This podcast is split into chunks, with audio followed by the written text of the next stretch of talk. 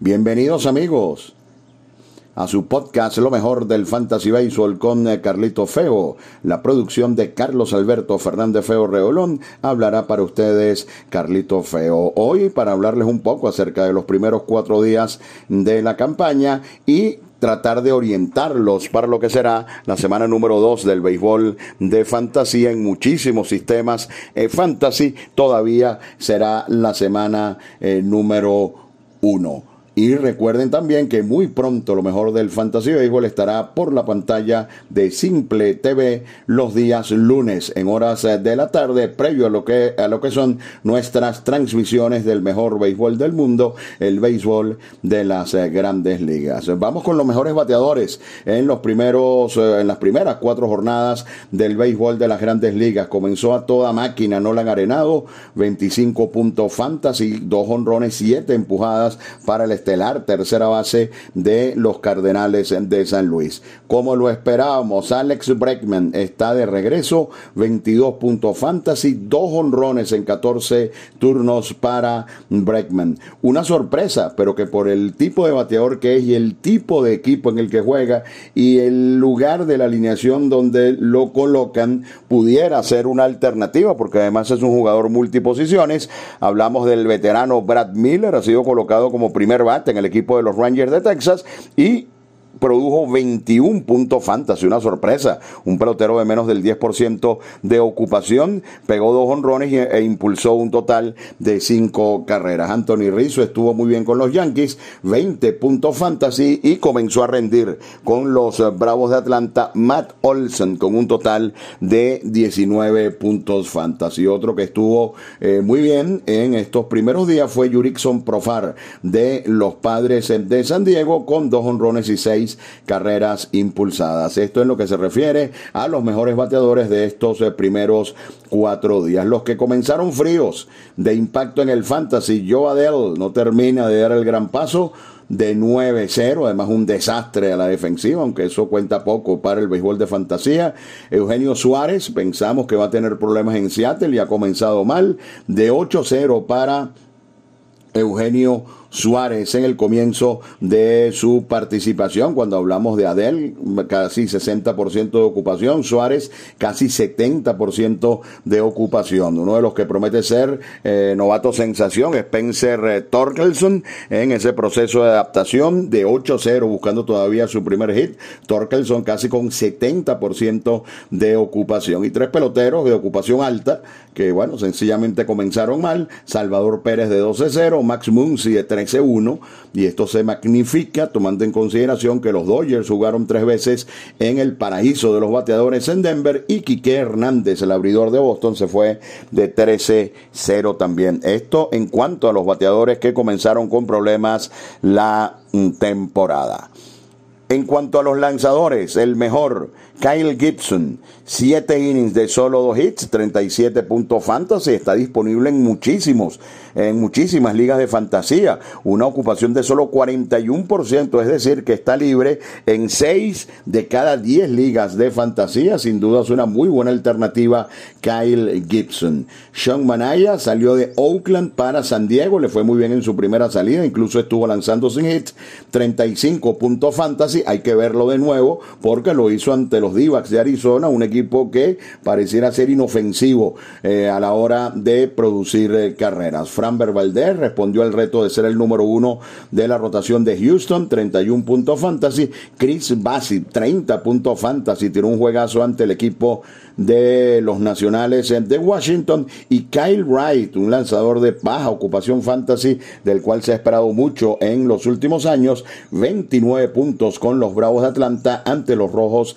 de Cincinnati, los mejores lanzadores de estos eh, primeros días. Los que tuvieron problemas el zurdo Chris Bubich de los Royals de Kansas City, menos 19. ¡Wow! Y no crean, eh, es un pitcher con, con eh, muy por arriba del 50% de ocupación en los fantasy. Mucha gente eh, confía en este zurdo Bubich, sin embargo, el primer juego fue espantoso. Uno de los lanzadores más inconsistentes del béisbol fantasy, yo caí en esa.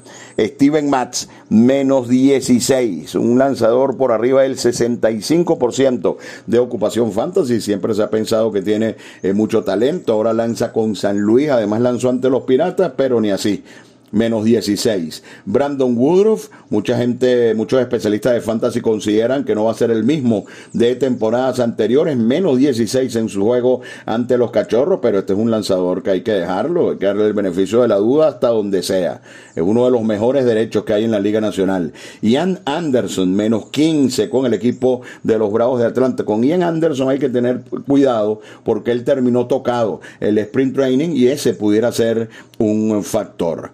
De los Dodgers, Julio Urias fue vapuleado por los Rockies de Colorado en Denver, menos 14 para Julio Urias, por supuesto, también hay que darle el beneficio de la duda, y José Berríos, el número uno de los Blue Jays de Toronto, menos 2 en puntos de fantasía. En el caso de Berríos, bueno, se enfrentó al equipo de Texas, equipo que sorprendió porque muchos de sus toleteros estuvieron muy bien, y bueno, aunque Toronto terminó ganando la serie, Texas logró sacar uno de los juegos, pero los Rangers hicieron muchísimas carreras ante el picheo de Toronto y entre ellos pudieron vapulear a José Berríos. Esto, mis amigos, en la primera parte, en lo que se refiere a los eh, más calientes y a los más fríos, el mejor relevista, Jordan Romano se espera una gran temporada para Romano con Toronto, 20 puntos fantasy y Taylor Rogers fue cambiado el segundo día de la campaña a los Padres de San Diego, llega como cerrador y 19 puntos fantasy, salvó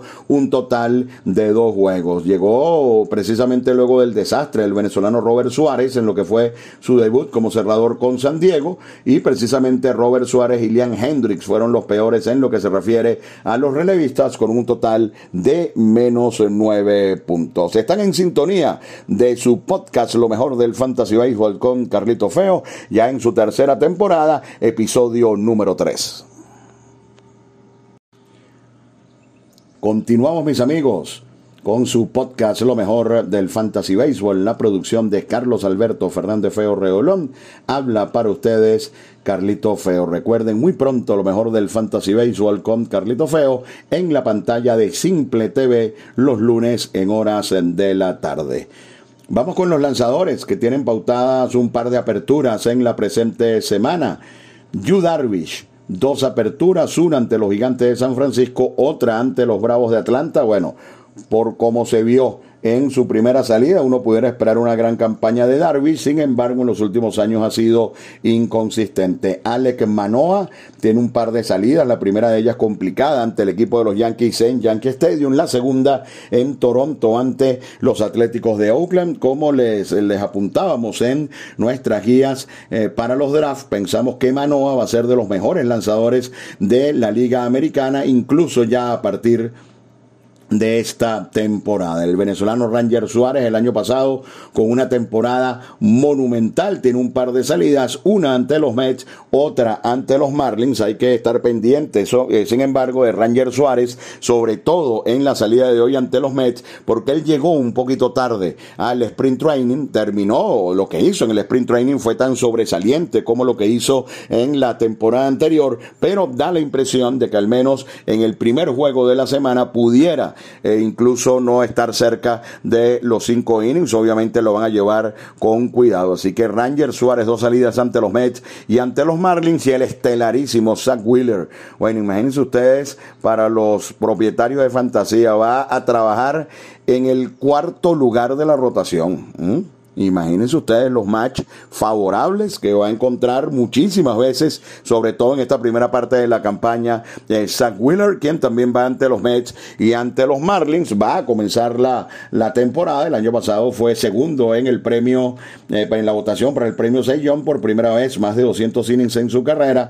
Eso, por supuesto, lo afectó, pero bueno, luego de un sprint training con mucha cautela, también le dieron unos días extras eh, al inicio de la temporada regular ya está listo Zach Wheeler para un par de aperturas. Y otro lanzador que tiene un buen planteamiento en sus dos aperturas es Aaron Civale de los Indios de Cleveland, una ante Kansas City y otra ante eh, los Gigantes de San Francisco. Así que los mejores con dos aperturas esta semana, que no son muchos, por cierto. Yu Darvish, Alec Manoa, Ranger Suárez, Zach Wheeler y eh, Aaron eh, Civale. En lo que se refiere al, calendario, antes de hablar del calendario, eh, muchas páginas de fantasy tienen un montón de lanzadores con dos aperturas, pero insisto, eh, sobre todo en los formatos head to head, la primera semana consta de los cuatro juegos entre el jueves y el domingo de la semana anterior y todos los, siete días de esta semana. Eso, sobre todo en los formatos head to head, cuenta como una semana. Nosotros, para efectos de fantasy, eh, trabajamos de lunes a domingo y por eso es que los orientamos de esta, de esta manera y por eso es que hay tan pocos que van a tener dos aperturas entre el lunes y domingo.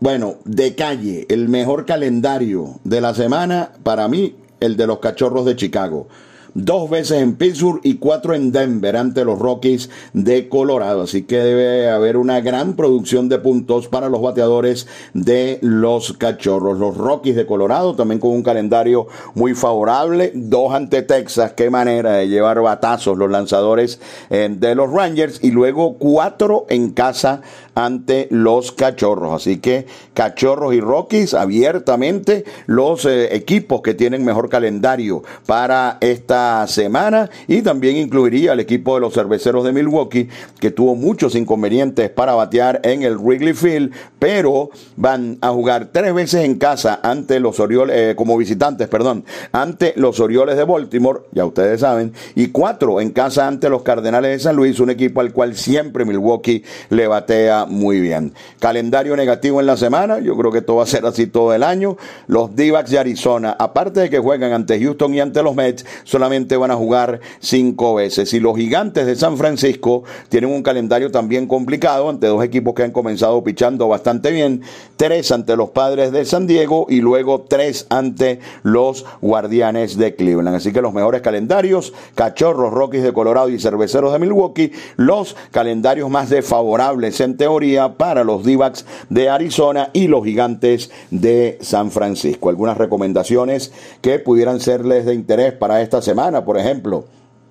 Eh, Tyler eh, McGill eh, fue el abridor del primer día por el equipo de los Mets de Nueva York. Lo hizo bastante bien. Ya la temporada anterior este lanzador había recibido unas cuantas oportunidades allá en los Mets y este año con los problemas de DeGrom quedó como el lanzador número uno. Esta semana tiene una salida difícil que es como visitante ante, ante Filadelfia, pero este es un pitcher que debería tener una muy buena temporada. Carlos Carrasco, y ustedes dirán, bueno, pero ¿por qué van a mencionar a Carlos Carrasco? Si Carlos Carrasco es un pitcher establecido en el béisbol de las grandes ligas, sí, eso es correcto. Pero al revisar las ligas de fantasía, resulta que en el formato Yahoo, Carlos Carrasco solamente tiene una ocupación al momento de hacer el podcast de 39%. Y esto significa que en 6 de cada 10 ligas está libre Carlos Carrasco, que además esta semana tiene una salida en casa, además ante el equipo de los d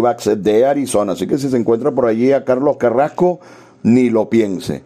Va a regresar eh, Dakota Hudson con los Cardenales de San Luis, un lanzador que hace dos años estuvo eh, realmente bien, es un lanzador que siempre mantiene eh, la pelota bajita y este es otro que en teoría debería tener un par de salidas, una ante los Piratas de Pittsburgh, que es manejable, aunque no le digan eso a Steven Match, y luego ante Milwaukee, que es una salida bastante complicada. Sin embargo, es recomendado abiertamente eh, Dakota Hudson porque tuvo un buen sprint training y solamente tiene un 9% de ocupación. Y Tony Gonsolin pensamos que va a seguir mejorando. Su primera salida eh, fue de solo tres innings ante el equipo de los, de los Rockies eh, de Colorado. Vamos a ver cómo le va a Tony Gonsolin, quien va a lanzar en casa esta semana ante el equipo de los Rojos de Cincinnati algunos bateadores. Connor Joe, este se lo recomendamos incluso en las guías de Fantasy, comenzó bien, eh, muchas veces es el primer bate de los Rockies de Colorado, y ya ustedes saben las ventajas de jugar allí.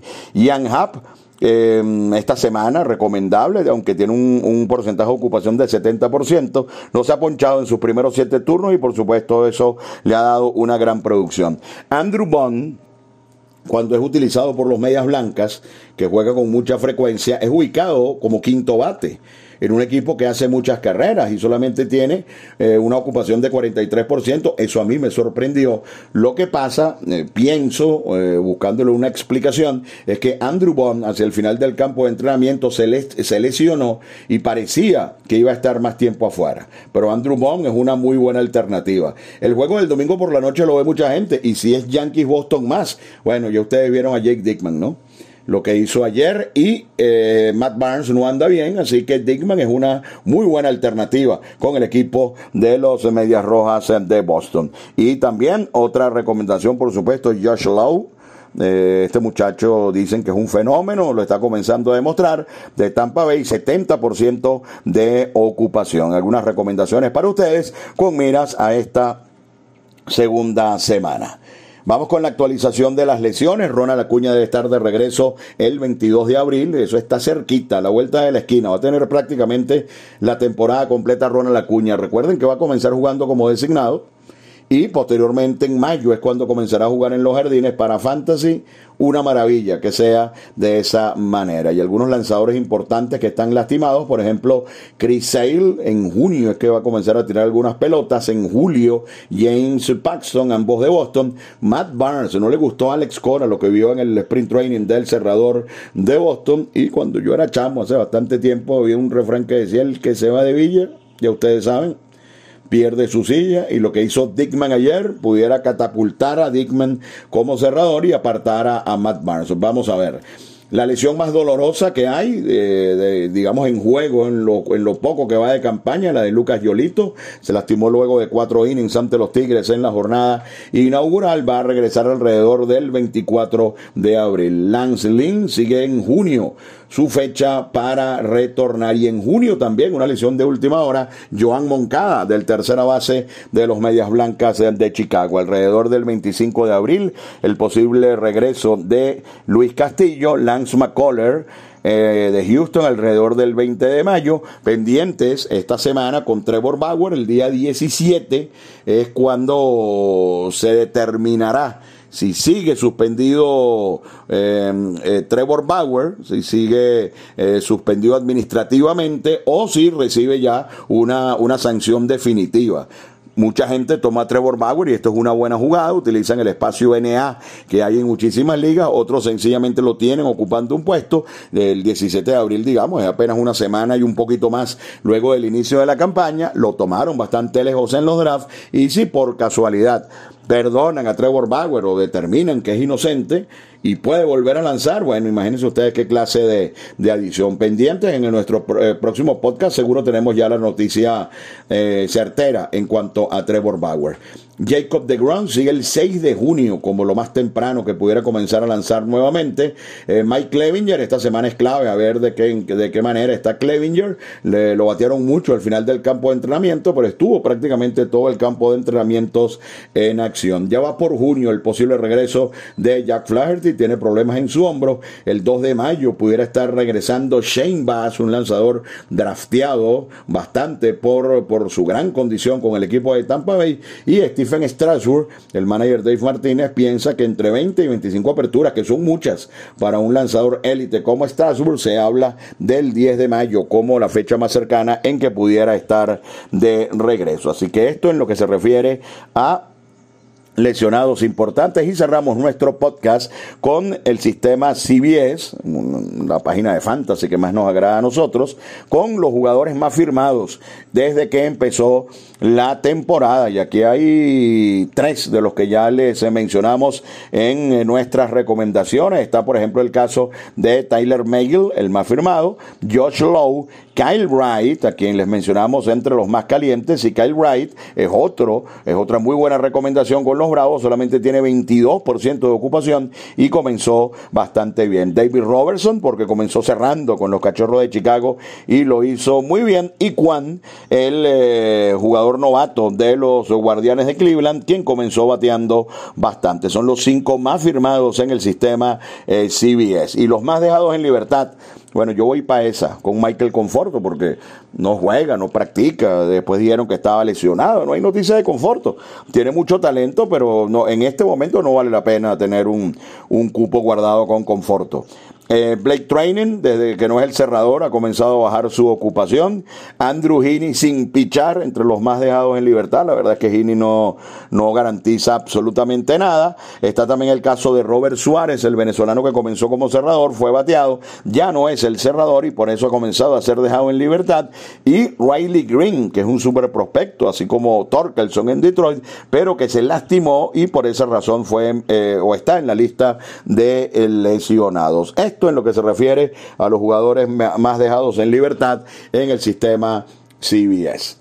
Así que de esta manera llegamos al final, mis amigos, de otra entrega de su podcast, lo mejor del Fantasy Baseball con Carlito Feo. Ya ustedes saben, el Fantasy Baseball es algo personal. Los equipos tienen que tener su toque personal porque hay pocas cosas tan personales como un equipo de béisbol de fantasía y nuestra aspiración es que nuestro punto de vista pueda ayudarlos a tomar decisiones con miras a, elaborar sus alineaciones para cada una de las semanas. Así que está de regreso la fiebre del fantasy béisbol y nosotros se la llevamos por acá en su podcast Lo mejor del fantasy béisbol. La producción de Carlos Alberto Fernández Feo Reolón habló para Carlito Feo. Y recuerden muy pronto también lo mejor del Fantasy Baseball por la pantalla de Simple TV. Muchas gracias.